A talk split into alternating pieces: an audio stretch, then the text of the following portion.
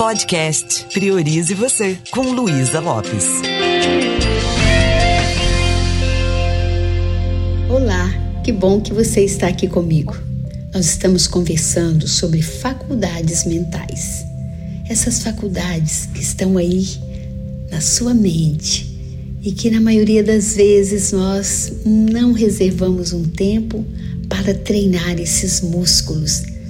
E é só dessa forma que a gente vai poder viver uma vida muito mais plena, mais próspera, mais feliz. Uma vida que realmente vale. E agora eu quero conversar com você sobre a percepção. Essa é uma faculdade que é muito interessante porque a percepção é como a nossa digital. Cada pessoa tem a sua percepção. Nós percebemos a realidade através dos nossos sentidos. Na PNL nós chamamos de VACOG: visual, auditivo, sinestésico, olfativo e gustativo.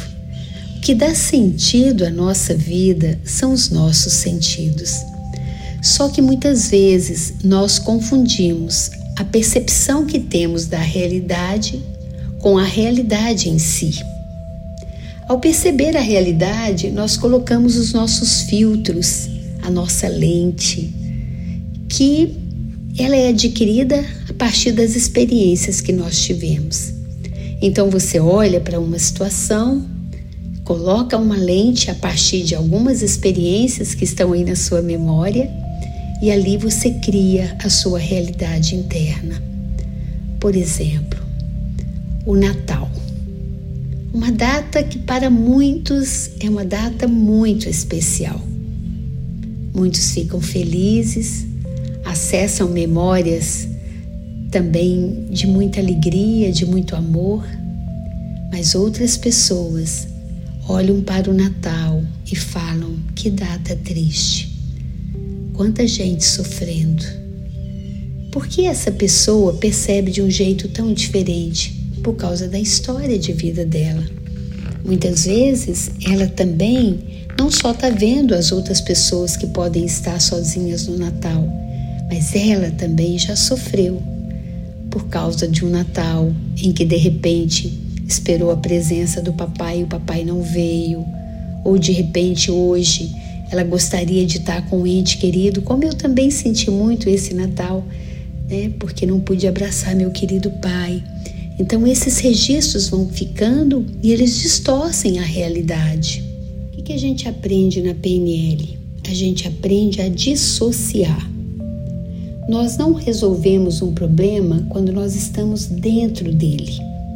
Dissociar significa separe você do problema Separe você da situação. Imagine você colocando no papel, ou se você puder, faça isso. Coloque o papel, pegue um papel e coloque o problema que você está vivendo hoje. Mas procure colocar de um jeito que uma outra pessoa consiga entender. Tire um pouco essa lente do julgamento, essa lente do sofrimento. Experimente colocar só o fato e quando você coloca o fato do que está acontecendo no papel, apenas olhe para ele. Experimente se perguntar: esse problema está ali no papel ou ele continua aqui dentro de mim?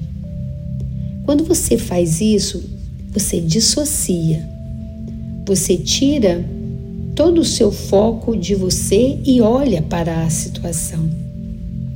E aí você pode fazer um exercício que a gente aprende na PNL chamada posições perceptivas. Experimente colocar a lente de uma pessoa que você admira muito para olhar para esse problema. Chama, por exemplo, alguém que você considera um mestre. Se você quiser, se você estiver sentado numa cadeira, senta numa outra cadeira e olha para o papel, olha para o problema. Como fulano olharia para isso? Quando você está fazendo isso, você está trocando as lentes. Isso significa ampliando a sua percepção sobre a situação. Isso vai dando você uma certa flexibilidade. Você não fica mais refém da situação. Então, a percepção é única, mas eu posso experimentar modificar a minha percepção. Quando eu adoto o olhar do outro, eu olho de um outro jeito para aquela situação. Às vezes nós estamos fazendo isso com a gente mesmo. Não sei se acontece com você uma rigidez muito grande com você mesma. Você é muito crítica, você se coloca para baixo, você não, não vê o seu, o seu valor. Então você brinca de colocar a lente de alguém que ama você. E ao colocar essa lente, olhe para você com o olhar de quem te ama. Provavelmente você vai mudar a percepção de você.